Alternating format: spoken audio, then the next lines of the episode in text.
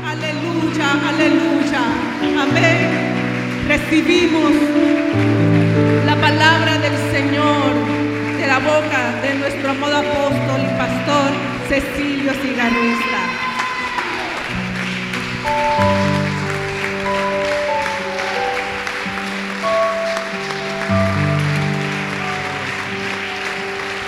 Gloria a Jesús. Gloria al Señor. Gloria a Jesús. Gloria al Señor.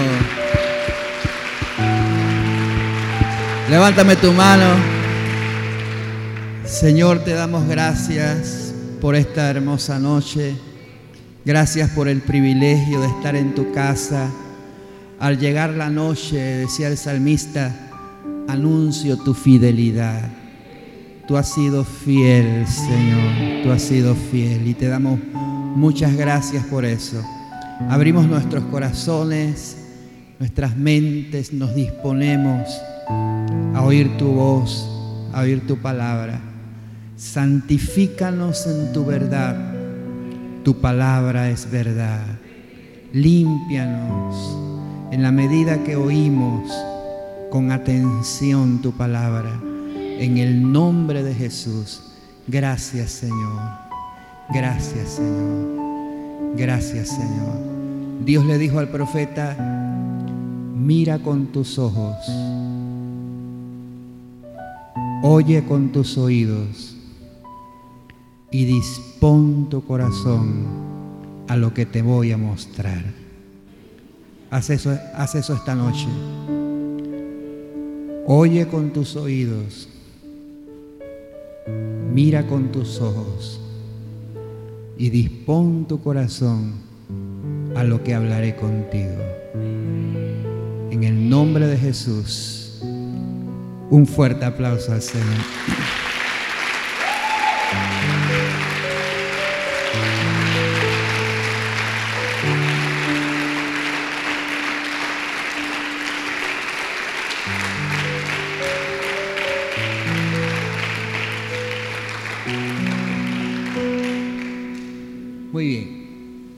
Saque su, su Biblia, su libreta anotaciones.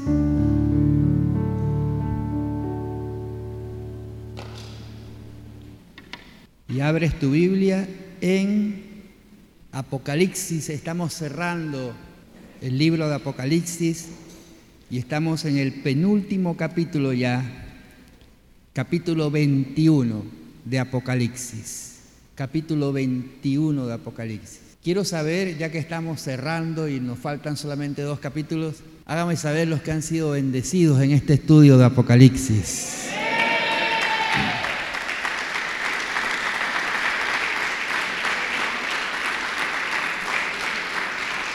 Ha sido, ha sido un viaje extraordinario. ¿Verdad que hemos aprendido bastante? Y es maravilloso todo lo que hemos aprendido en este libro, que lejos de ser un libro para meter miedo, es un libro de esperanza. ¿Me escuchó? Es un libro de qué? De esperanza que nos hace ver cómo Dios sigue y seguirá al control de todas las cosas.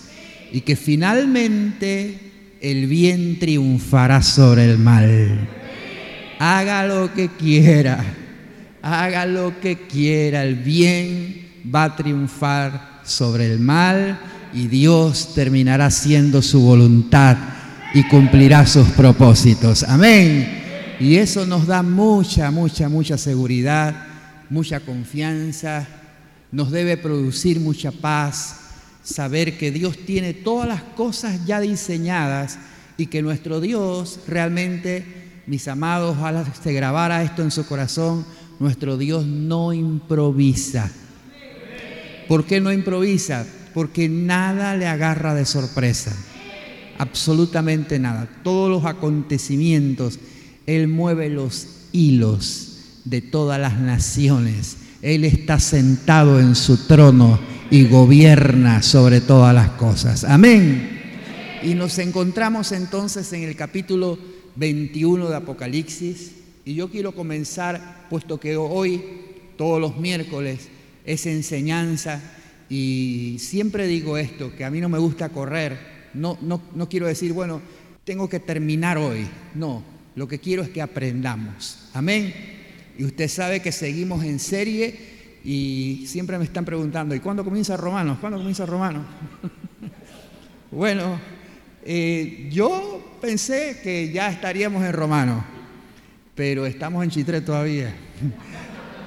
entonces, entonces, todavía seguimos en Apocalipsis y, y no quiero cerrar hasta que podamos ver todos los detalles. Y ahora entramos en muchos detalles porque este capítulo es un capítulo maravilloso. Sin embargo, quiero llevarte a un primer versículo, no tiene nada que ver con Apocalipsis, pero sí con el espíritu de lo que creo que el Señor quiere decirnos en esta noche. Segunda de Timoteo, vamos a arrancar por ahí. Segunda de Timoteo, bien, segunda de Timoteo, en el capítulo 4, ¿ya lo tienes? Bien. Eh, Interesante es que el capítulo 3 de Segunda de Timoteo, Pablo está haciendo una, por decirlo así, una radiografía de lo que serán los hombres de los últimos tiempos y está eh, instándonos a, a ser precavidos por los peligros del carácter de los hombres de los últimos tiempos. Todo eso está en el capítulo 3. Así que en ese contexto donde Pablo está por el Espíritu Santo revelándole a Timoteo lo que ocurrirá en los postreros tiempos, lo que nosotros estamos viviendo, este, en ese contexto, en el capítulo 4, versículo 3, vas a encontrar una palabra muy importante. ¿A cuántos Dios les habló el domingo? Si no te ha hablado es porque no has escuchado todavía el mensaje. Así que búscalo, búscalo en las redes para que lo escuches. Y le he dicho a varias personas que me he topado por ahí, por favor vuelve a escuchar el mensaje, aunque ya lo escuchaste, escúchalo por segunda vez, porque vas a afirmar lo que el Señor dijo ahí y vas a poder eh, profundizar un poquito más. Así que le insto a eso, vuelva a escuchar el mensaje del domingo. Y yo hablé de una palabra muy importante eh, que está en el libro de Esther, que es la palabra tiempos los conocedores de los tiempos, ¿ya? Y mira lo que dice el apóstol aquí en el versículo 3, porque vendrán, ¿qué? ¿Qué va a venir? Tiempos. La noticia es que cuando Pablo se lo dice a Timoteo, se lo dice en tiempo futuro. Vendrán tiempos. La noticia es que los tiempos ya llegaron. Ve, cómo nos urge esto, porque para Pablo era una palabra futura, para Timoteo, van a venir tiempos, pero para nosotros ya estamos en esos tiempos. ¿Y qué, qué, qué dicen los tiempos? Véalo conmigo. Van a venir tiempos cuando no sufrirán la sana doctrina, sino que teniendo comezón, alguien dijo por ahí, deja la comezón, pero la comezón va a venir teniendo comezón de qué cosa? De oír. Ojo, con esto, cuidado con esto, escuche. Va a haber una comezón de oír. ¿Pero oír qué? Se van a amontonar maestros conforme a sus propias concupiscencias. Es decir, enseñarán cosas que no se las está revelando el Espíritu Santo, sino sus propias pasiones humanas dice sus propias concupiscencias, y aquí está lo terrible de esto, y apartarán de la verdad el oído y se van a volver a las fábulas, cuentos. Bien, para un mayor entendimiento y puesto que a mí me gusta enseñar, quiero que sepa eso, yo amo los miércoles.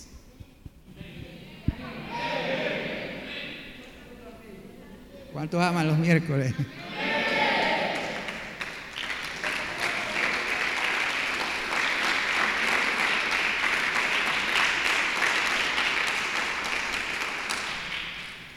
quiero leerle este mismo versículo en dos versiones y de paso le insto a que usted al leer la Biblia, porque déjeme decirle esto, la Biblia es un libro sumamente extraordinario que no solamente es para escucharlo o para leer, la Biblia hay que meditarla.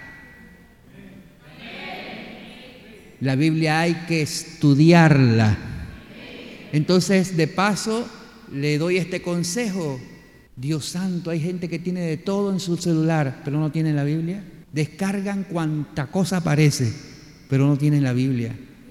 Descargue las diferentes versiones de la Biblia y le, y le, le insto a estas dos, la nueva traducción viviente. ¿Ya? Y hay otra que se llama PDT, PDT, Palabra de Dios para Todos. Búsquela porque voy a leerle ese mismo versículo en esa traducción. Quiero que lo vea. Le dije cuál era el versículo, segunda de Timoteo. La nueva traducción viviente dice, presta atención, llegará el tiempo en que la gente no escuchará más la sólida y sana enseñanza. Seguirán sus propios deseos, y escucha, y buscarán maestros que les digan lo que sus oídos se mueren por oír. ¿Estamos viviendo eso, sí o no?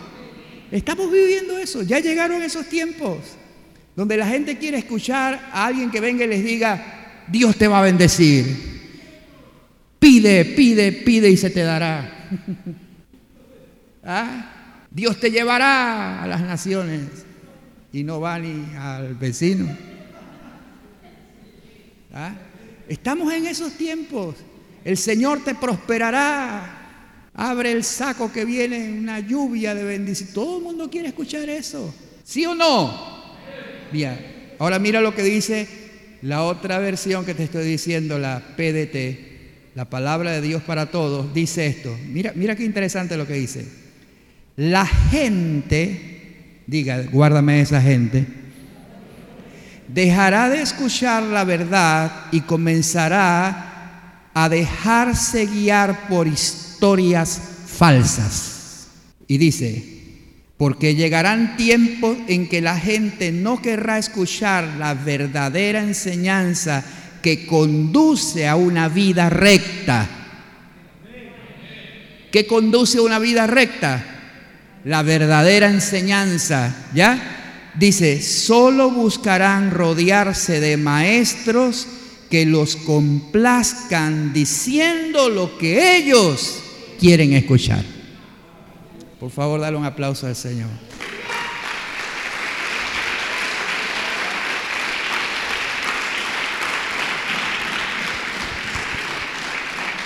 Entonces, entonces yo quiero ser muy honesto con usted y honesto con todos los que van a escuchar en los próximos días esta palabra que sale los miércoles. Yo no sé si usted me notó, pero yo salí cargado el domingo de aquí, porque, porque la palabra era fuerte. ¿Cómo escuchar que una Basti nunca volvió a ver el rostro del rey? ¿Por qué?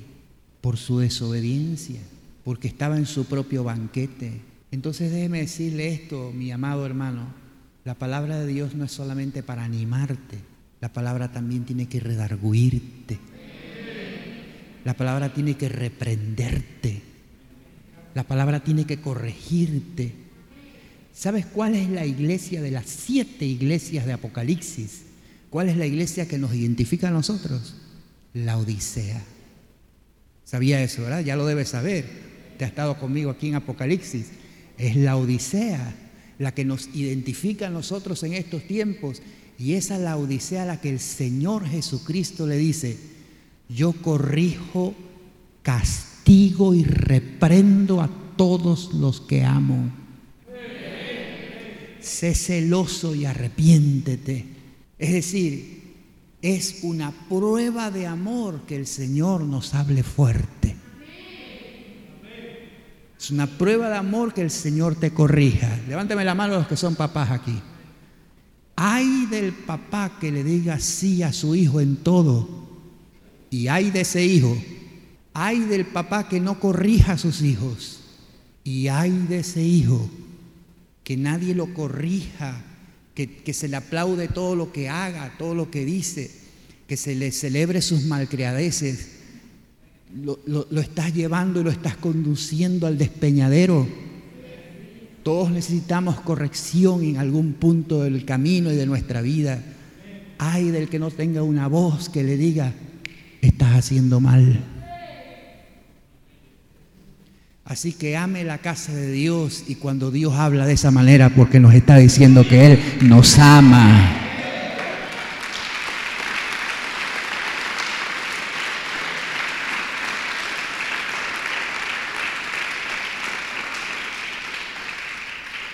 Así que con esa introducción quiero que tenga un espíritu correcto en esto que vamos a entrar hoy a estudiar, Apocalipsis 21.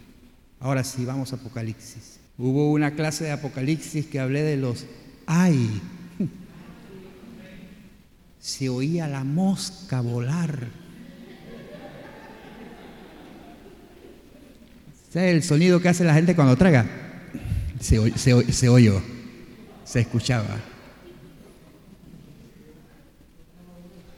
Pero entonces, ¿qué, ¿El pastor está metiendo miedo los miércoles? No, no, pero hay que despertar. Y gracias a Dios Él nos está hablando. ¿Verdad que sí? A ver, ¿está agradecido con el Señor por eso? Bienaventurado el que tú corriges, dice la Escritura. Bienaventurado el que tú corriges. Bien, inicia este capítulo cerrando el reino milenial y el juicio ante el gran trono blanco.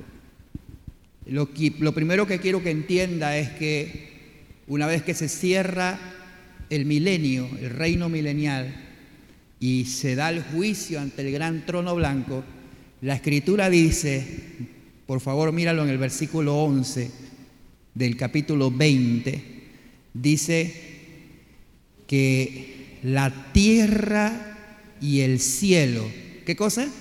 La tierra y el cielo huyeron delante del que estaba sentado en el trono y dice, y ningún lugar se encontró para ellos. Subrayame eso, por favor. Ningún lugar se encontró para ellos. No es que hubo un movimiento de traslación. No, no, no. Simplemente lo que está diciendo es desapareció. Anótalo. Desapareció.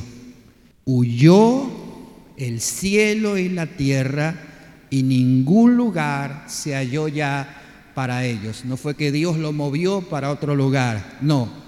Desaparecieron. Esa es la razón por la cual entendemos ahora que el capítulo 21, versículo 1 dice, vi un cielo nuevo y una tierra que nueva. Eso significa, nuevo significa de paquete. ¿ah? No es, grábalo por favor, o más bien anótalo, no es una restauración, no, es algo nuevo. ¿Cuál es la diferencia entre esto y lo que ocurrió en el, lo que va a ocurrir en el milenio? Que en el milenio sí será una restauración. A ver, ¿cuántos recuerdan que cuando comenzó esta pandemia, el solo hecho de que los seres humanos se volvieran a su casa y se guardaran por un tiempo, ¿qué le pasó al planeta? se renovó, se restauró solo, solo porque el hombre dejó de contaminarla. Porque los seres más destructivos del planeta Tierra no son los animales, es el ser humano, lastimosamente. No hemos sabido administrar lo que Dios nos dio. Ahora, esto va a ocurrir en el milenio. Va a haber una restauración de todas las cosas en la naturaleza y por eso hablamos de que el león va a convivir con el cordero y comerán paja y todos esos detalles hablan de una, todo va a ser reseteado, todo va a ser transformado.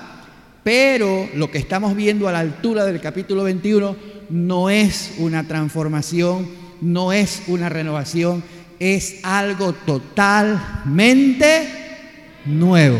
Ahora, a pesar de toda la contaminación que tenemos en este planeta, dígame si este planeta Tierra no es hermoso. A ver, todos los que están de acuerdo conmigo que el planeta Tierra es sumamente hermoso y la naturaleza es hermosa porque habla de la gloria y la grandeza de Dios como creador. Ahora, si a ti te gustan estos cielos y esta tierra, lo que viene será maravilloso y extraordinario, muchísimo mejor, porque será algo que no estará contaminado. Y eso es parte de lo que la Biblia dice, que cosas que ojo no vio, ni oído yo, o sea, será una cosa extraordinaria. Eh, ¿Cómo poder describir esto? Sin embargo, tenemos una referencia, los cielos que conocemos y la tierra que conocemos. Yo no he viajado mucho, quizá usted tampoco, pero he visto por fotografías y por videos lugares que yo digo, wow,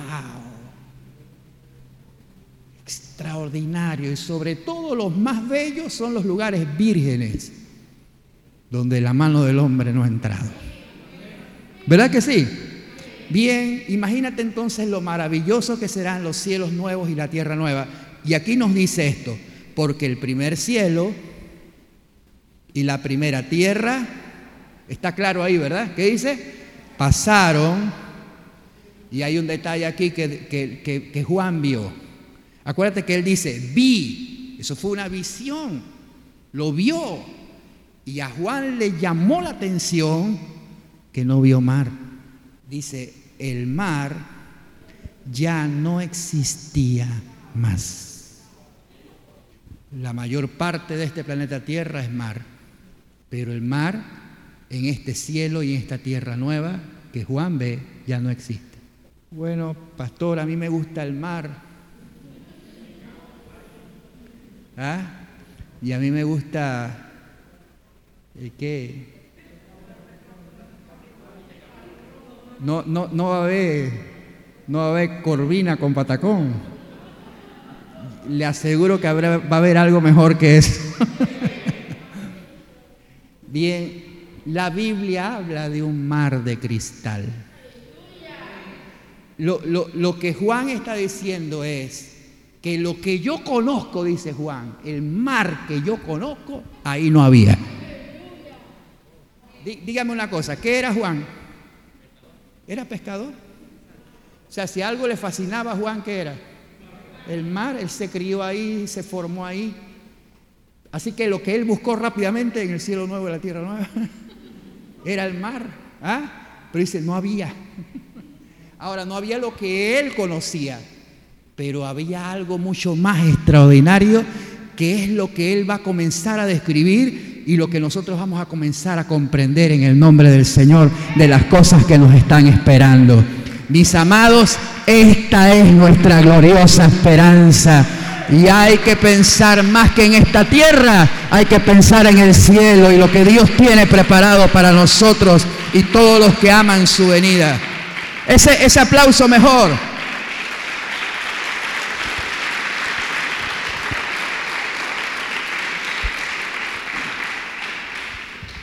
Bien, es mi deber, es mi deber y por eso hice esa introducción no simplemente decirle, bueno, viene un cielo nuevo y una tierra nueva. Es necesario que meditemos en el que tenemos ya. ¿Qué va a pasar con el cielo que estamos viendo y la tierra que estamos pisando? Están sentenciados. Un día dejarán de ser. Y la pregunta que debemos hacernos es, ¿por qué vivimos tan atados a ella? ¿Por qué nos aferramos tanto a las cosas que deberíamos saber que son pasajeras y temporales. ¿Quién te dijo que tu seguridad es tener un pedacito de tierra? Bien, Voy a llevarle a través de algunos versículos que como hijo de Dios y estudioso de las escrituras debes prestarle muchísima atención. Así que comienza a notar. Isaías capítulo 24. Isaías 24. Isaías profetizó 700 años antes de la venida del Señor Jesucristo. Es decir, alrededor de hace 2700 años Isaías dijo estas palabras. Isaías 24, versículo 3, dice, la tierra será, ¿está ahí conmigo? Será enteramente, cuando dice enteramente es que no quedará nada, enteramente vaciada y completamente saqueada porque Jehová ha pronunciado esta palabra. Versículo 4. Se destruyó. ¿Qué le pasó? Se destruyó, cayó qué cosa? La tierra, enfermó, cayó el mundo y enfermaron los altos pueblos de la tierra. ¿Cuánto? toda ella. Y dice el 5, ¿por qué dice? La tierra se contaminó bajo sus moradores, porque sus moradores traspasaron las leyes, falsearon el derecho y quebrantaron el pacto sempiterno. Esta es la razón por la cual la tierra está hoy más enferma que nunca. Y la Biblia dice que la naturaleza gime, literalmente gime, y en sus gemidos están las manifestaciones de maremotos, en sus gemidos están los terremotos, los movimientos tectónicos, en su gemido, ¿por qué? Esperando ser liberada, esperando la manifestación gloriosa de los hijos de Dios. Amén. Entonces, esto lo profetizó Isaías Avance un poquito conmigo, capítulo 34. Capítulo 34, versículo 1 dice, acercaos naciones, está hablando a todas las naciones, juntaos para oír y vosotros pueblos escuchad, oiga la tierra y cuanto hay en ella, el mundo y todo lo que produce, porque Jehová está, ¿cómo está? airado contra todas las naciones e indignado contra todo el ejército de ellas, las destruirá. Anótalo, subrayalo. Las destruirá y las entregará al matadero. Y los muertos de ellas serán arrojados y sus cadáveres se levantará hedor y los montes se disolverán por la sangre de ellos. Se ha derramado mucha sangre en este planeta y mucha sangre inocente. Y dice, y todo el ejército de los cielos se disolverá. Versículo 4. Se enrollarán los cielos como un libro y caerá todo su ejército como se cae la hoja de la parra y como se cae la de la higuera. ¿Qué descripción? ¿Le pasará eso a unas naciones? No, a todas. ¿Está airado Dios contra algunas y contra otras no? No, contra todas. Aunque usted por ahí diga que Dios es panameño. Todo dejará de ser. Anota, Primera de Pedro, capítulo 4 Primera de Pedro, capítulo 4. Dime amén cuando lo encuentras. Este es un versículo sumamente importante. Primera de Pedro, capítulo 4, el versículo 7 dice, mas el fin. ¿El qué? El fin de algunas cosas. No, dice, de todas las cosas que se acerca. Mi amado hermano, Se acerca el fin. ¿El fin de qué? De todo. Todo, absolutamente todo dejará de ser. El fin de todas las cosas se acerca. Sed pues sobrios y velad en oración. ¿Lo ves? Versículo 8, para que no se quede así.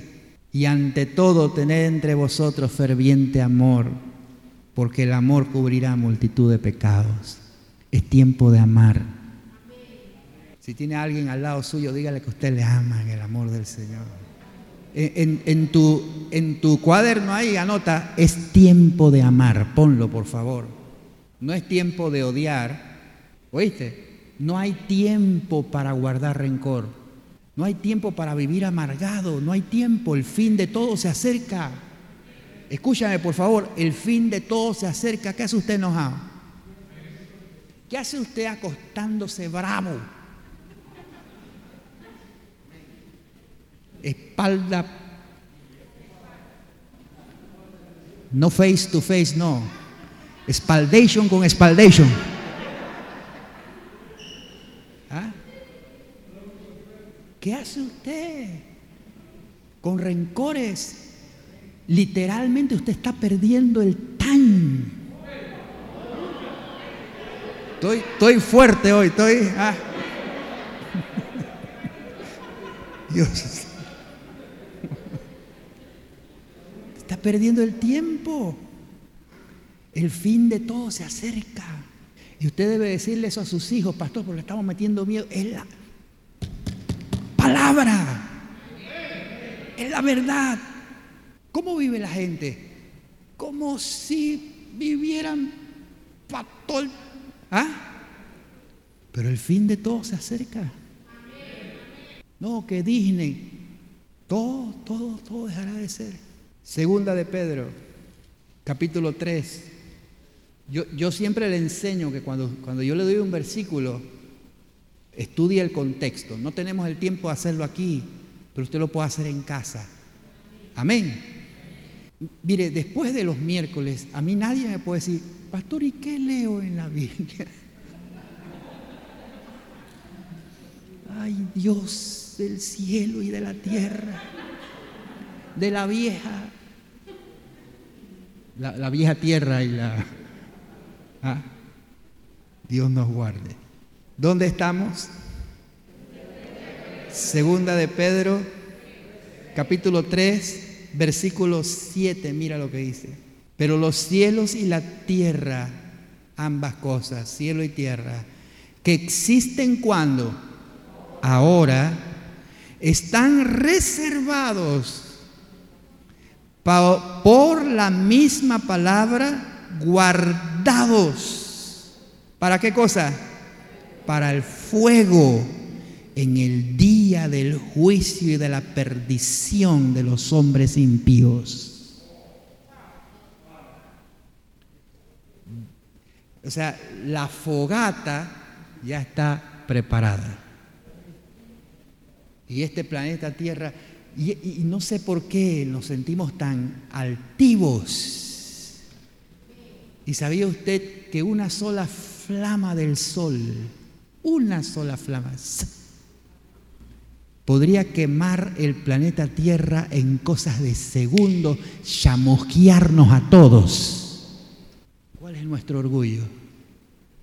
¿Cuál es la altivez? Mira lo que dice Pedro. Ahora, ese día de la perdición de los hombres impíos se refiere a ese día que, estamos, que leímos en Apocalipsis 20 acerca del trono donde el cielo y la tierra oyeron. Escucha, mas, oh amados, no ignoréis que para el Señor un día es como mil años y mil años como un día. ¿Se acuerda de eso, verdad? Lo explicamos. ¿Cuántos se acuerdan de eso? Bien, mira el versículo 10. Oh, sigo ahí. El Señor no retarda su promesa, según algunos la tienen por tardanza, sino que es paciente para con nosotros, no queriendo que ninguno perezca, sino que todos procedan al arrepentimiento. ¿Qué es lo que debe provocar toda esta verdad? Que procedamos al arrepentimiento Y si no te has arrepentido, esta es la noche para arrepentirte. Y si estás escuchando esta grabación, este es el momento para arrepentirte. ¿A qué Dios nos está llamando? Nos está llamando a arrepentimiento.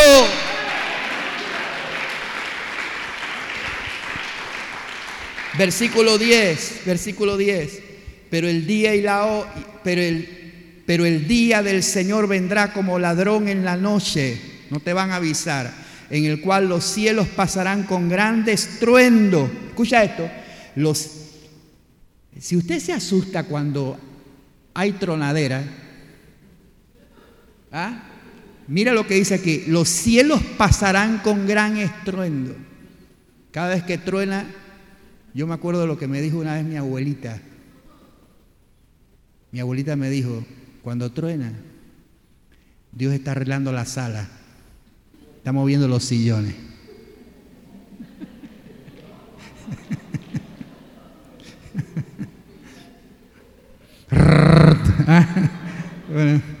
dice, y los elementos ardiendo serán deshechos y la tierra y las obras que en ellos hay serán quemadas. Déjeme, déjeme hacerle un énfasis aquí. Elementos ardiendo serán desechos. ¿Quién le dijo a Pedro que en el aire hay elementos? ¿Quién le dijo a Pedro que nunca estudió, que era un pescador, un hombre iletrado, que había elementos? ¿Acaso no inspiró esto el Espíritu Santo de Dios? Nitrógeno, oxígeno, todos esos elementos están en el aire. Y dijo Pedro, serán, ¿dónde estoy? Versículo. Los elementos ardiendo serán deshechos y la tierra y las obras que en ella hay serán quemadas. Y anota esto, obras naturales y obras humanas, todo será deshecho y quemado. Versículo 11. Puesto que todas estas cosas han de ser deshechas, ¿cómo no debéis vosotros andar en santa y piadosa manera de vivir, esperando y apresurándoos para la venida del día de Dios en el cual los cielos encendiéndose serán deshechos y los elementos siendo quemados se fundirán, porque nosotros esperamos según sus promesas, ¿qué esperamos? Cielo nuevo y tierra nueva en los cuales mora la justicia. Dale ese aplauso al rey fuerte. Eso es lo que esperamos. A ver, a ver, creo que el aplauso debe ser más fuerte. Eso es lo que esperamos.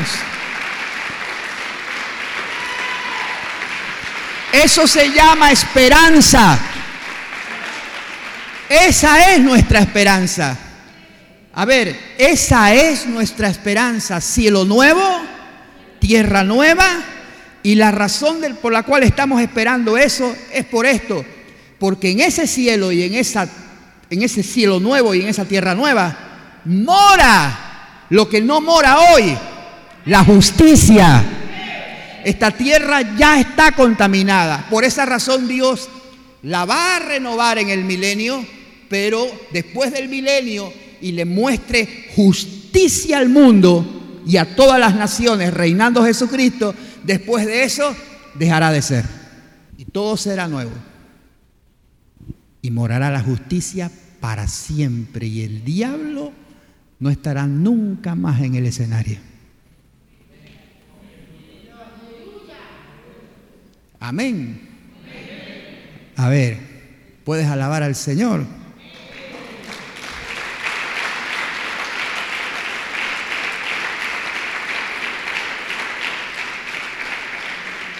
Termino, termino las palabras de Pedro con este versículo 14.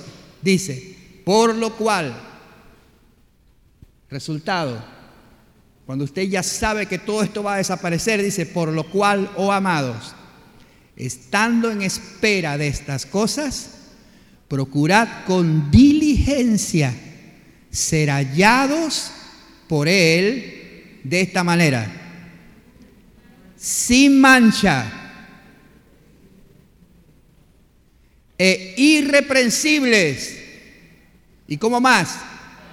Y en paz. Y cuando dice paz, no significa que usted diga, oh, yo tengo paz, aleluya, gloria a Dios. No, no, no. Es en paz los unos con los otros. Usted no tenga deudas con alguien, algún rencor guardado, alguna amargura. Se lo topa en la central, viene por esta acera y usted coge por la otra. Que Él nos encuentre en paz. Amén. Que Él nos encuentre irreprensibles, que no tengan nada que corregirnos y que Él nos encuentre, mis amados hermanos, sin ninguna mancha.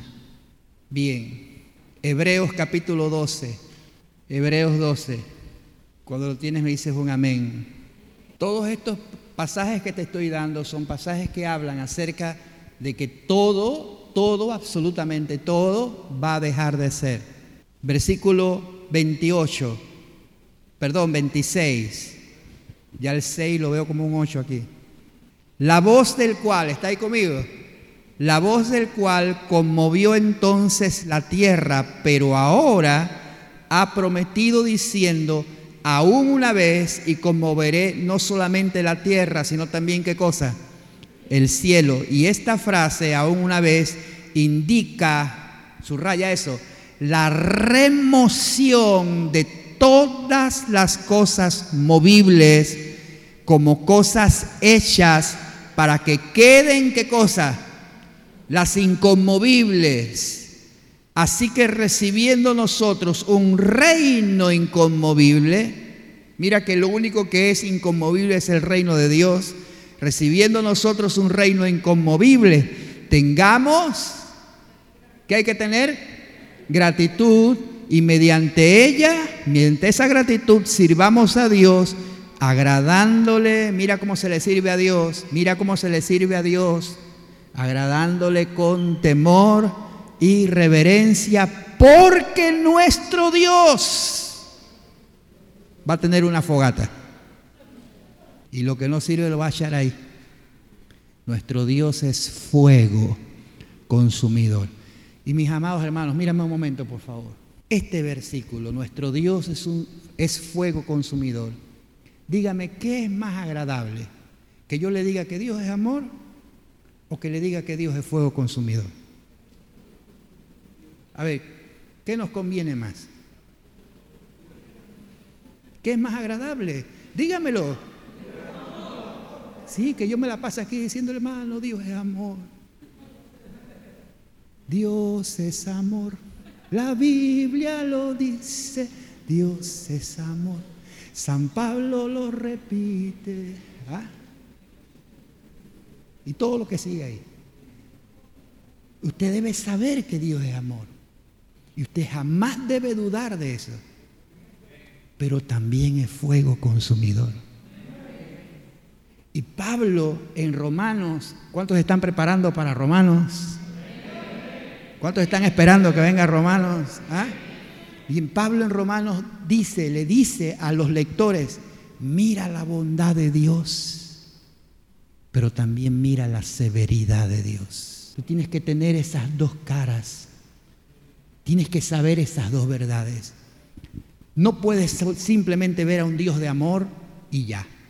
Tampoco puedes ver a un Dios severo y ya. Son las dos cosas.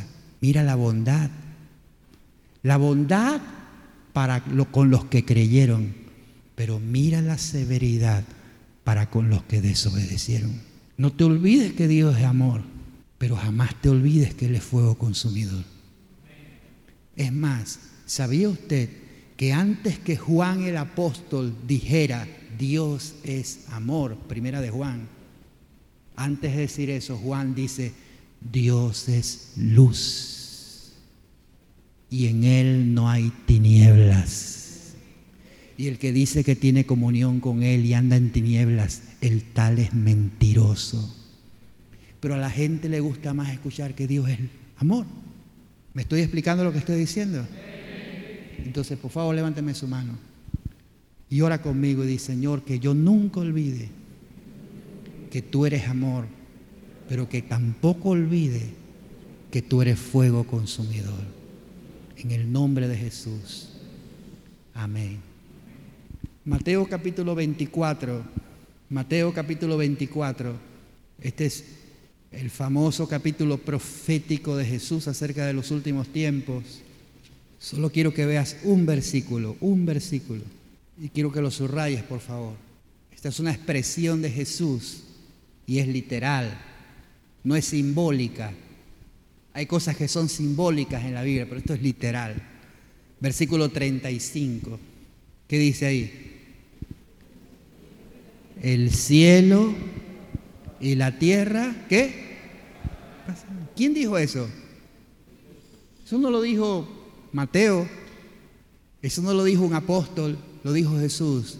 Él dijo, el cielo y la tierra pasarán, mas, pero mis palabras no pasarán. Ahora sí, mírame acá, por favor. Viendo estos versículos, quiero que veas ahora cómo la iglesia primitiva, cuando digo iglesia primitiva, me refiero a la iglesia que nació en el aposento alto el día que el Espíritu Santo descendió en Pentecostés. Esa iglesia tenía una conciencia del cielo muy viva. Ellos estaban conscientes de la vida eterna y conscientes de que todo esto en algún momento iba a acabar. Y por eso vivían con la expectativa de la vida eterna. Mira lo que dice Hechos capítulo 4. Hechos capítulo 4. Hechos capítulo 4. ¿Ya lo tienes? Versículo 32. Me tomo tiempo en los versículos porque hay algunos que buscan más rápido, otros más lento, y hay gente aquí que está recién utilizando la Biblia, así que hay que esperar. Hechos capítulo 4, versículo, le dije, 32 dice, y la multitud de los que habían creído era, qué extraordinario esto, era de qué? Un corazón. Eso habla de que estaban perfectamente unidos, eran de un corazón y un alma, qué lindo eso, un corazón y un alma, y ninguno decía ser suyo propio nada de lo que poseía. ¿Qué le parece? Nada de lo que poseía, nadie decía esto es mío, esto es... No, no, no, sino que tenían todas las cosas en común. Así inició la iglesia. Todo lo tenían en común. Esto no era mío, esto era de todos. Así vivían, y dice el versículo 33, y con gran poder los apóstoles daban testimonio de la resurrección del Señor Jesús y abundante gracia era sobre todos ellos. Así que no había entre ellos, mira, entre ellos no había ningún necesitado, porque todos los que poseían heredades o casas, las vendían y traían el precio de lo vendido y lo ponían a los pies de los apóstoles y se repartía a cada uno según su necesidad. Bien, no haremos una teología de esto o una doctrina más bien de esto para decir, bueno, a partir del próximo domingo, hermano, venda su carro y lo trae aquí, ¿ah? su casa, y vamos a comenzar a repartir para todos por igual. No, el punto aquí importante es que entendamos por qué hacían eso. ¿Por qué hacían eso con gozo? ¿Por qué lo hacían con alegría? ¿Por qué compartían todo y nadie se aferraba a cosas materiales? Ese era el punto. Nadie estaba aferrado a lo material.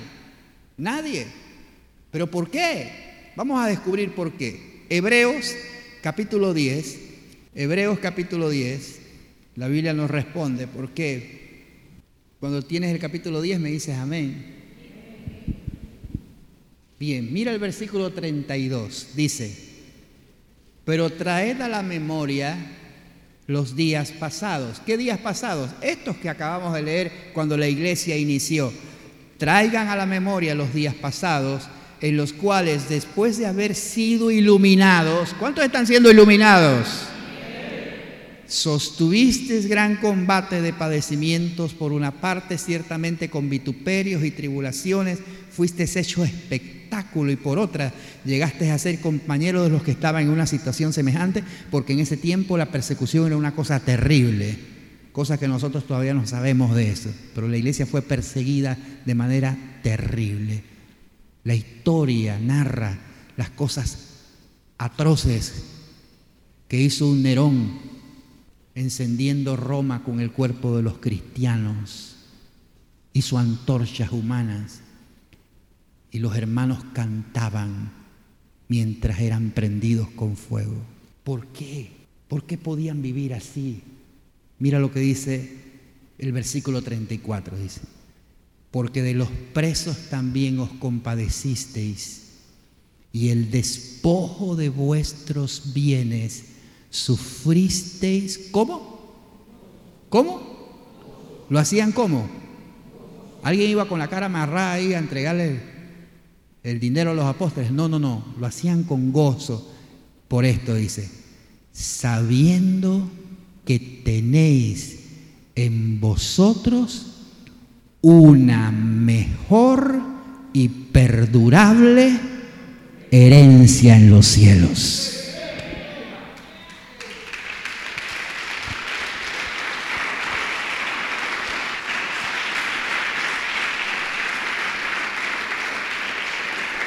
Esa era la verdad.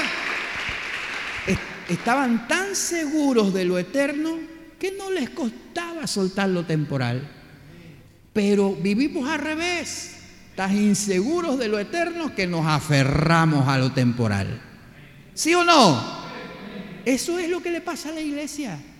Está aferrada a cosas temporales. Está aferrada a lo temporal. Tan aferrados a lo temporal que no nos ha amanecido todavía algo que Pablo dijo, para mí el vivir es Cristo y el morir es ganancia. Y nosotros cuando alguien se muere y es cristiano, ay, lo perdimos. Y no es pérdida. Escucha, no es pérdida. Es ganancia. Dejó lo temporal simplemente para entrar en lo eterno. Entonces, ¿sabe qué Dios tiene que hacer con nosotros? Iluminar nuestra esperanza. Darnos luces largas para comenzar a ver la vida de otra forma y no aferrarnos a cosas tan vanas, tan temporales, tan efímeras. La vida del hombre es como la hierba y su gloria como la flor de la hierba que hoy está y mañana ya desaparece. Vamos a entrar entonces en la descripción de ese cielo que nos espera. Ese cielo y esa tierra nueva. No te olvides de esta expresión, donde mora la justicia. ¿Cuántos quieren justicia? Estamos cansados del pecado, ¿sí o no? Estamos cansados de las cosas corruptas y sucias. Estamos esperando algo que no está contaminado. Y por eso Dios te está preparando para eso. Porque si no te prepara para eso, el día que entres, lo contaminas. ¿Qué te parece? Bien, presta mucha atención. Ahora sí, Apocalipsis 21. Ya leímos el versículo 1, dice el versículo 2. Y yo, Juan, vi la santa ciudad, la nueva Jerusalén, porque hay una vieja. ¿Cuál es la vieja? La actual, la que está donde algunos ya fueron, otros no han ido algunos se matan por ir. Déjeme decirle que usted puede ir a la actual Jerusalén y no entrar en la nueva. ¿Qué prefiere usted? A ver, ¿qué prefiere usted? Bueno, en el nombre del Señor, tú vas a estar en la nueva Jerusalén. Y aunque no hayas ido a la vieja, tranquilo, la nueva es mejor. ¿Verdad? Y dice, yo vi la nueva Jerusalén descender del cielo de Dios y estaba dispuesta como una esposa ataviada para su marido, totalmente preparada. Ese es el cuadro. Igual que una novia se prepara para ser presentada a su marido, la Jerusalén nueva está preparada, diseñada, porque, a ver, anótame esto en tu, en tu cuaderno. Esa nueva Jerusalén o esa ciudad, el arquitecto y el constructor es Dios mismo. Quiero que piense esto, el diseñador de esa ciudad. Y no solamente el diseñador, sino el que la construyó es Dios. Y yo no sé, estoy seguro de eso, no hay un diseñador mejor que Él. No hay un constructor mejor que Él. Será algo impresionante. Ahora mira lo que dice Juan. Y oí una voz del cielo que decía, he aquí el tabernáculo de Dios con los hombres, y Él morará con ellos, y ellos serán su pueblo, y Dios mismo estará con ellos como su Dios.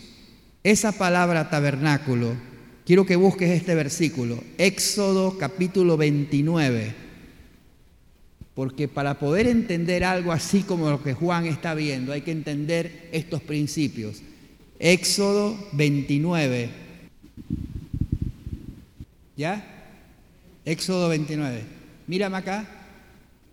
Quiero que, quiero que entendamos esto para poder entender por qué Juan ve un tabernáculo y dice, este es el tabernáculo de Dios con los hombres.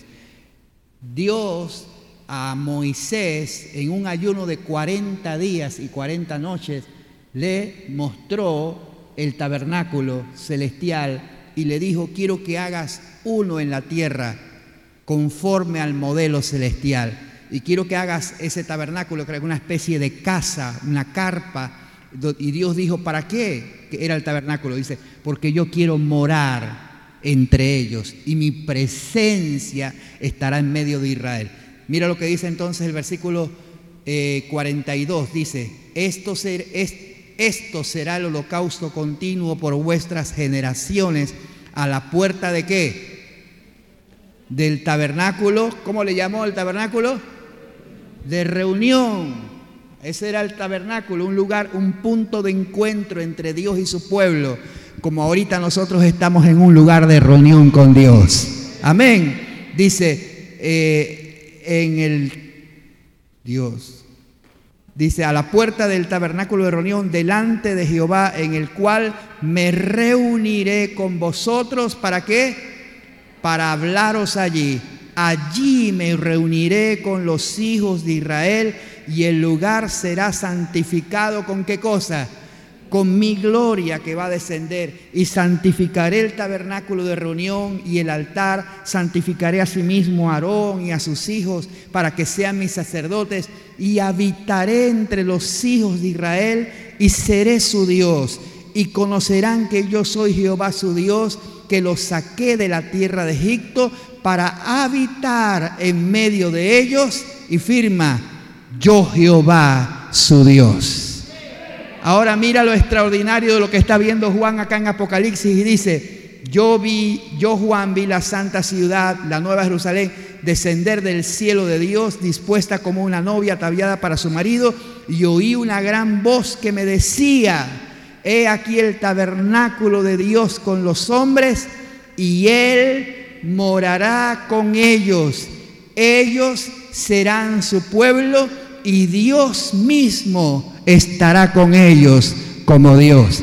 Ese día tú le verás a Dios el rostro cara a cara, verás toda su gloria en su plenitud y en su majestad y estaremos con Él para siempre. Alguien alaba el nombre del Señor. Qué extraordinario. Qué extraordinario. Dice, enjugará Dios.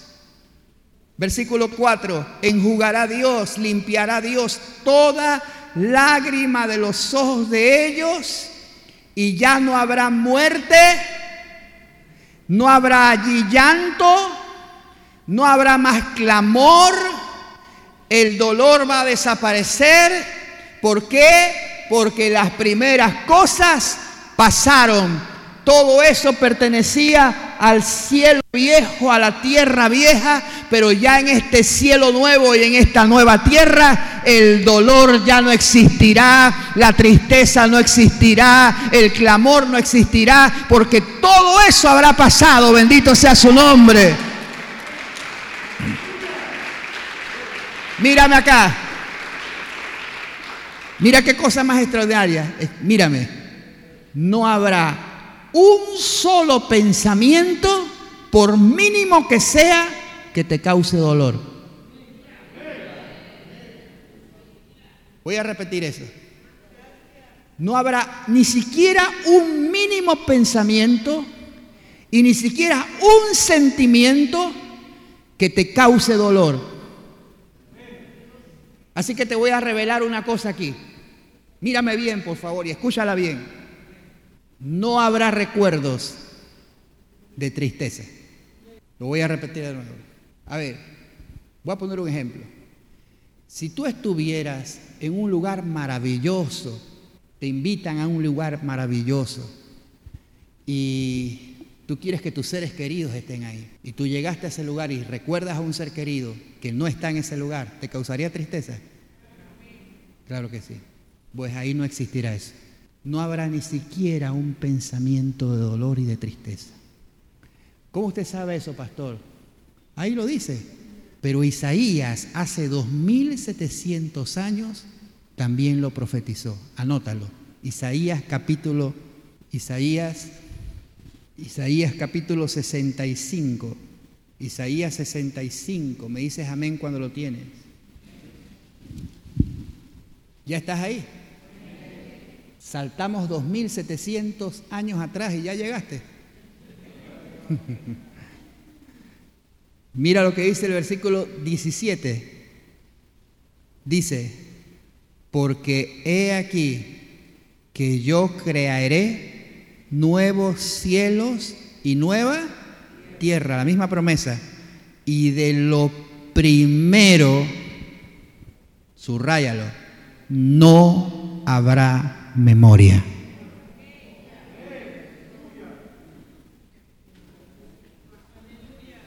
¿Ya? ¿Qué va, ¿Qué va a pasar? No habrá memoria. Y ojo, dice, ni más vendrá el pensamiento.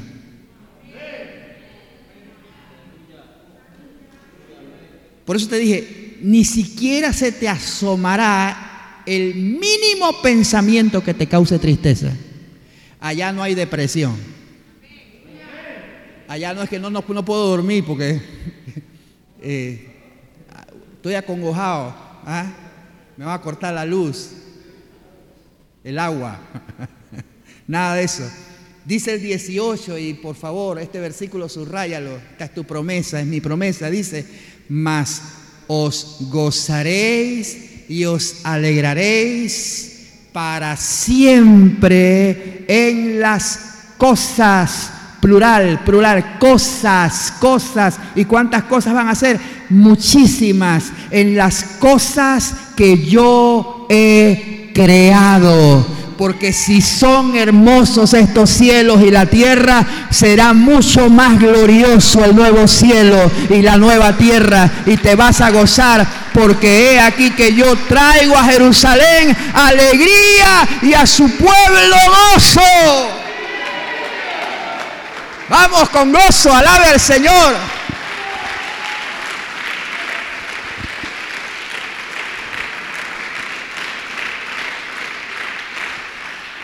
Corra conmigo a Romanos 8, Romanos 8, corra conmigo. Esta es la razón por la cual Pablo escribió estas palabras. Romanos 8. Por, esa razón y por esa esperanza Pablo escribió esto. Romanos capítulo 8. ¿Ya?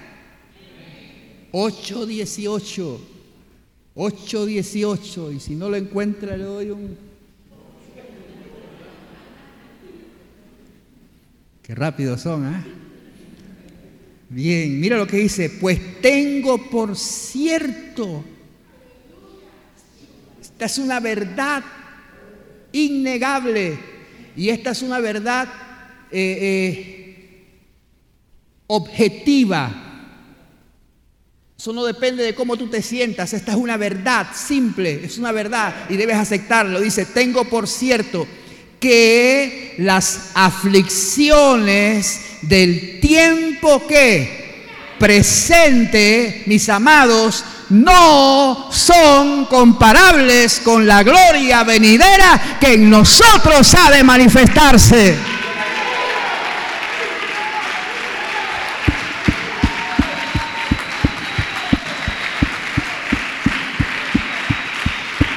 No habrá más dolor. Te duele alguna coyuntura, eso se te va a quitar. Tienes algún tipo de enfermedad, eso se va a ir para siempre. Tendrás un cuerpo que no enferma, que no le da resfriado, que no lo ataca ningún virus. Tendrás un cuerpo semejante al del Señor. Alabado sea su nombre, que no verá nunca más la muerte.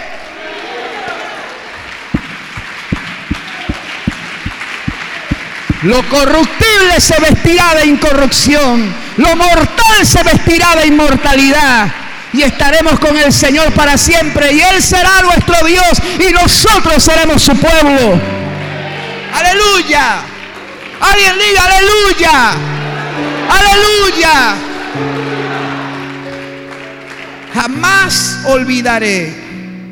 Sí, ¿dónde estabas? Dale. Jamás olvidaré, era un estudiante de bachiller en ciencias en Costa Rica. Ah, estaba esperando la... Iba por la central y me gustaba detenerme a hablarle a la gente de Cristo. Peculiarmente en Costa Rica, en la capital, hay mucha gente en la calle. ¿No ves eso, por ejemplo, aquí en Panamá, tanto como se ve allá? En San José, los indigentes los encuentras por montones. Y me gustaba compartir del Señor con la gente.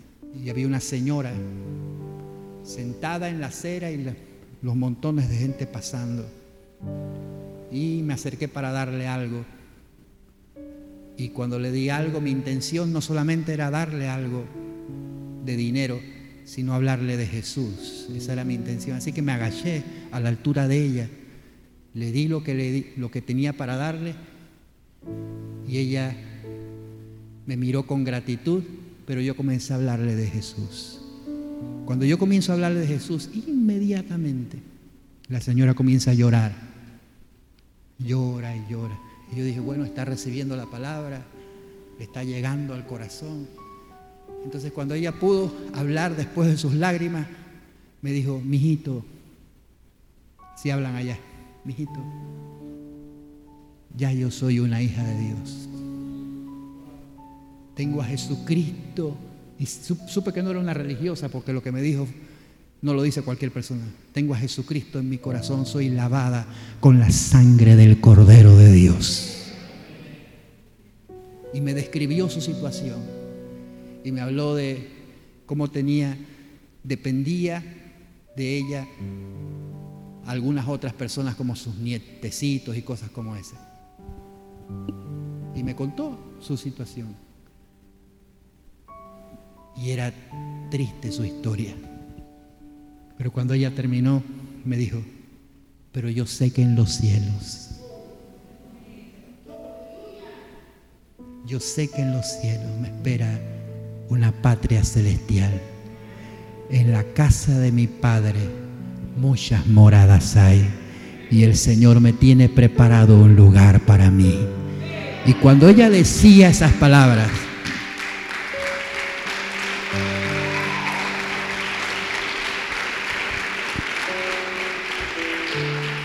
cuando, cuando ella decía esas palabras, sus, sus ojos literalmente se iluminaban. Porque la esperanza, mis amados, nos trae consuelo en medio de cualquier dolor. Usted puede perder un ser querido,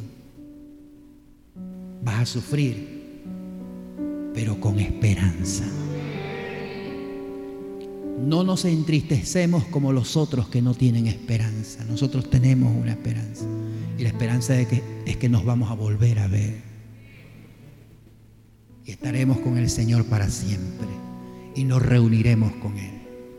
Entonces, puede que usted esté pasando situaciones difíciles hoy. Muchas son las aflicciones del justo, pero de todas ellas nos librará el Señor. ¿Acaso no dijo Jesús, en este mundo, en este, tendréis aflicción? Pero dijo, pero confiad, yo he vencido al mundo. Jamás crea que usted vino a los pies de Cristo para que todo le salga como pepita de guava. ¡Fuf! ¿Ah? Cristianismo es andar en patineta. Todo facilito, gloria a Dios. No, no, no, no, no. Usted no fue llamado a eso. Sepa que entre los llamados que usted tiene, usted está llamado a sufrir. Está llamado a padecer por Cristo. Está llamado a, aprender a tener abundancia y también a tener escasez. Todo lo puedo en Cristo que me fortalece.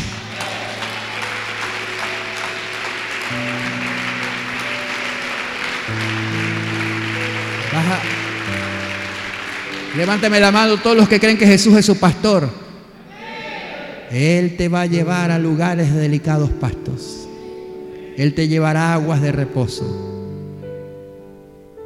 Pero prepárate porque también tendrás que atravesar los valles de sombra de muerte. Pero cuando estés ahí, su vara y su callado te infundirán aliento y aderezará mesa delante de ti en presencia de tus angustiadores. Te ungirá con aceite hasta que tu copa rebose y podrás decir ciertamente el bien y la misericordia me seguirán todos los días de mi vida. Y en la casa del Señor, en la casa del Señor, moraré por largos días. No se turbe vuestro corazón, creéis en Dios, creed también en mí. En la casa de mi Padre hay muchas moradas. Voy a preparar un lugar para vosotros. Hijitos, agarró Jesús a sus discípulos con estas palabras, hijitos. Van a venir tiempos en que van a ser perseguidos, inclusive llegarán días en que algunos pensarán que sirviendo a Dios los perseguirán y los matarán. Pero bienaventurado el que no haya tropiezo en mí. Si conmigo el árbol verde, dijo Jesús, hicieron todo esto, ¿qué no harán con las ramas secas? Pero les aseguro que donde yo estoy, vosotros también estaréis.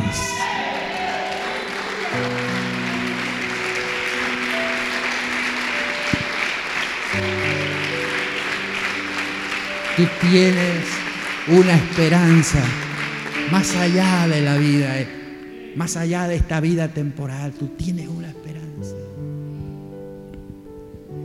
Más allá del sol, dice el canto. Más allá del sol. Yo tengo un hogar, hogar, dulce hogar, más allá del sol. Y aunque en esta vida, y aunque en esta vida no tengo riquezas, sé que allá en la gloria tengo una mansión más allá del sol, más allá del sol. Yo tengo un hogar, hogar, bello hogar, más allá del sol. Todos los que tienen ese hogar le dan un aplauso al Señor.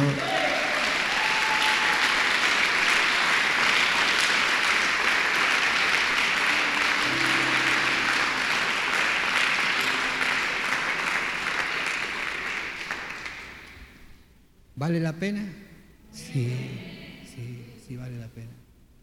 Si alguien se burla de ti por lo que tú crees, si alguien se burla de ti porque vienes a la iglesia, si alguien dice que estás perdiendo el tiempo, ¿valdrá la pena seguir adelante? Claro que sí. Claro que sí. Pastor, pues estoy pasando el Niágara en bicicleta, sigue adelante. Por ahí alguien me dijo, ya ni Niágara veo. Ojalá viera el Niágara. Perdí no solo la bicicleta, el Niágara mismo se secó. Pero sé fiel hasta la muerte. Y el Señor te dará la corona de vida que ha prometido a todos los que le aman.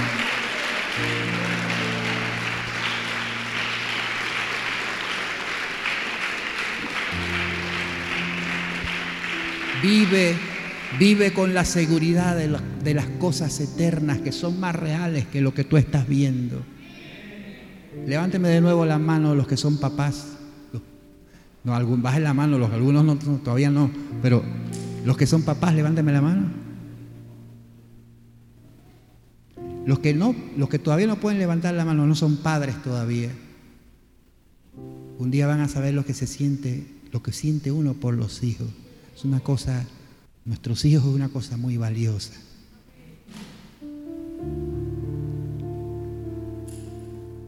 Piensa, ¿cómo te hubieras sentido tú si tú, si tú hubieses sido el papá de Esteban, el que lo apedrearon? Dime, que te llega una noticia a la casa y te dice, tu hijo allá en el parque lo acaban de matar a pedradas. Tienes que correr a esa escena, porque esas son cosas que no están en la Biblia, pero Dios nos dio un sentido común. Tienes que correr allá y ver a tu hijo bañado en sangre y preguntas por qué lo apedrearon. Es que estaba hablando de Jesús. ¿Cuántos años pudo tener Esteban? Estaba en su plena vida un joven que servía las mesas en la iglesia. Ese era Esteban, pero que estaba lleno del Espíritu Santo. Y cuando llegaste, imagínate que tú eres el papá o la mamá, y llegas y encuentras a tu hijo apedreado, muerto. ¿Qué harías? ¿Quién no dijo que te desesperaría? Pero en medio de ese escenario te dicen, pero espérate, tu hijo, mientras lo apedreaban, su rostro, su rostro parecía el rostro de un ángel.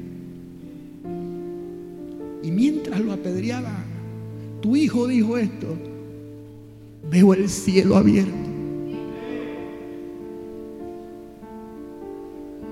Y al Padre sentado en su trono Jesús a su diestra. El griego dice, no dice Jesús a su diestra, dice y a Jesús de pie. ¿Y sabes por qué dice Jesús de pie? Todos los cuadros de la Biblia hablan de Jesús sentado a la diestra del Padre, pero en ese momento Esteban vio a Jesús de pie. Porque Jesús se puso de pie para recibir a Esteban.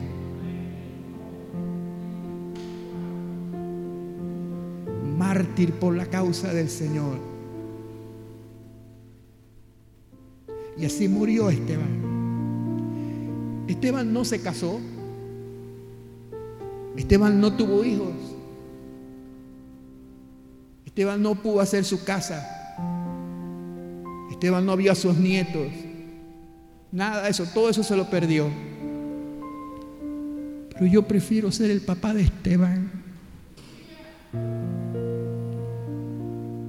cualquier otro hijo que nunca supo nada de Dios, se graduó en la mejor universidad, tuvo carros, hijos, mujeres, pero jamás le vio el rostro a Dios.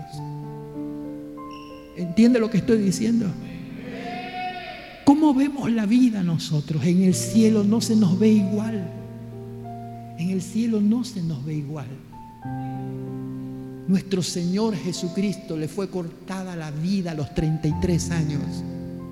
Y por eso el profeta dice, su generación, ¿quién la contará? Porque fue cortado de la tierra de los vivientes. Está hablando de Jesús. Jesús no se casó. Jesús no tuvo hijos naturales, no formó un hogar. Es el sueño de todo ser humano. Pero Jesús no tuvo hijos naturales para tenernos a todos nosotros. Porque en el cielo no se ven las cosas igual.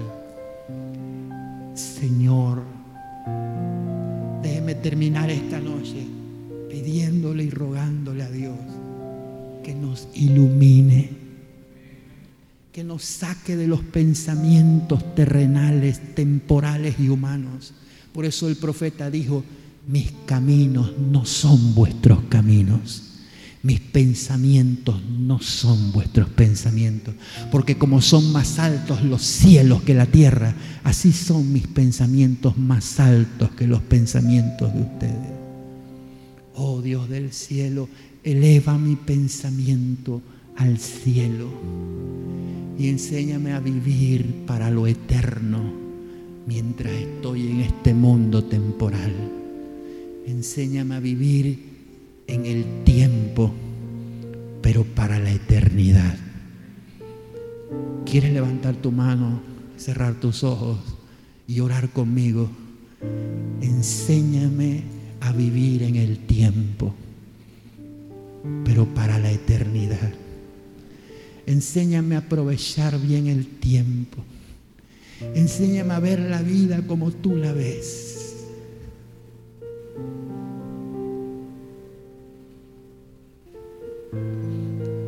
Tenemos el modelo más grande de vida que es Jesús, que mientras vivió en esta tierra 33 años, dijo cosas como esta.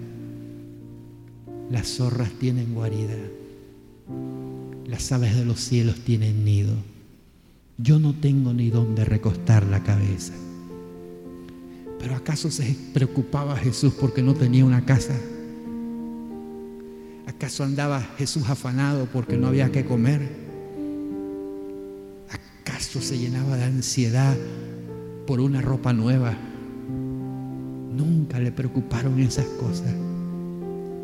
Entonces yo quiero que me enseñe a vivir así.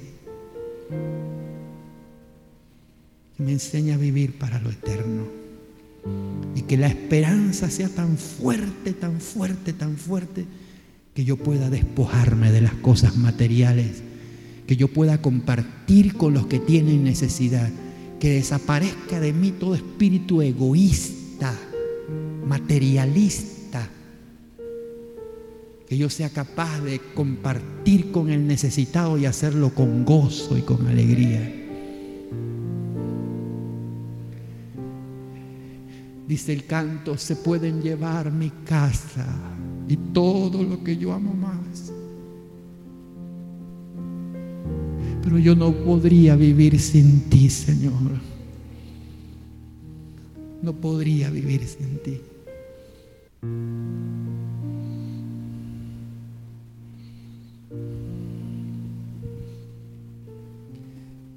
Tus ojos cerrados, tu rostro inclinado. Yo termino aquí con las palabras que escuchó Juan, que salieron del trono de Dios.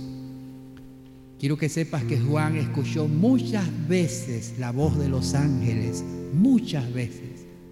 Pero esto que vas a escuchar ahora no salió de un ángel, salió desde el trono de Dios. Este era el Padre mismo hablando y dijo esto. He aquí que yo hago nuevas todas las cosas. Escribe, porque estas palabras que estás escuchando hoy son fieles y verdaderas. Los hombres te van a mentir muchas veces. Los hombres te van a defraudar muchas veces.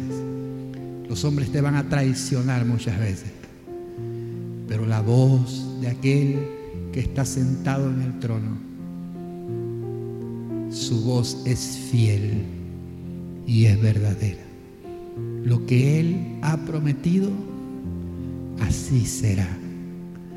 Sé fiel entonces hasta la muerte y el Señor te dará la corona de la vida que ha prometido a todos los que le aman. Así mismo como estás con esa actitud reverente, tus rostros inclinados, levanta tus manos ahí. Perdónanos, Señor. Perdónanos. Oro con todo mi corazón, Señor. Tú estás aquí. Perdónanos por ser tan terrenales, tan orgullosos, tan materialistas, por afanarnos por cosas que lo dijo el sabio Salomón, vanidad de vanidades, todo es vanidad.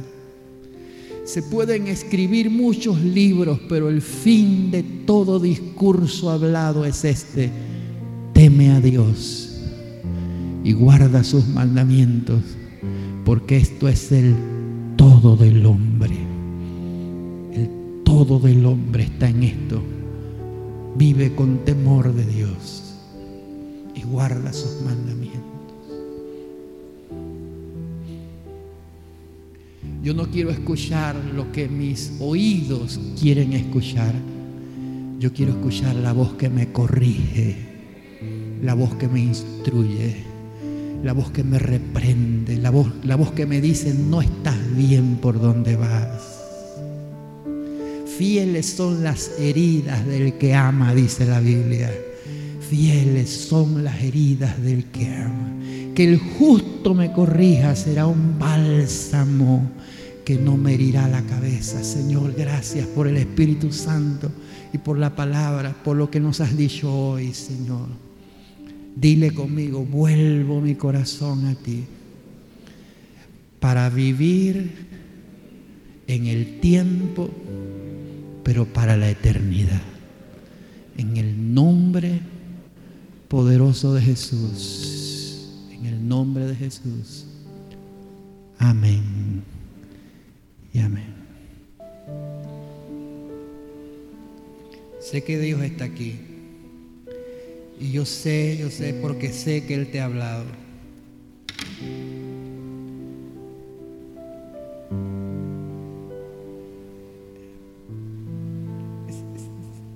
¿Sabe qué percibo? Lo mismo que el domingo. Es una presencia solemne de tanto amor que nos está llamando a corregir nuestros caminos. Es difícil cerrar así. Pero quiero que te vayas con tu corazón meditando a casa. Quiero que reflexiones. Quiero que reflexiones. ¿Ves que no se trata de decir, ah, ya terminamos Apocalipsis? ¿Te acuerdas de lo que significaba Egai, que representa el Espíritu Santo? ¿Te acuerdas de lo que significaba? Palabra, meditación, porque eso es lo que está ocurriendo ahorita. Necesitas meditar, meditar. El Espíritu Santo dice, meditad en vuestros caminos meditad en vuestros caminos. Separación. Apártate del mal y haz el bien. Busca la paz y síguela, porque los ojos del Señor están sobre los que le temen y sus oídos atentos a sus oraciones. Claman los justos y Dios los oye y los libra de todas sus angustias. Padre, bendigo en el nombre de Jesús a tus hijos. Y declaro, Señor, que esta noche en paz nos acostaremos, asimismo dormiremos. Pero como dijo el salmista, aún en las noches me enseña mi conciencia. Te pido que el Espíritu Santo trabaje en nuestra conciencia aún dormidos. Y si tienes que hablarnos directamente para corregir algo, háblanos, Señor. Si algo no está bien en nuestra vida, por más pequeña que sea la mancha, quítala. Si algo tiene que ser reprendido en nosotros, corrígelo, Señor. Y si tengo que ponerme en paz con cualquier persona, ponla al frente mío y ayúdame a ponerme en paz.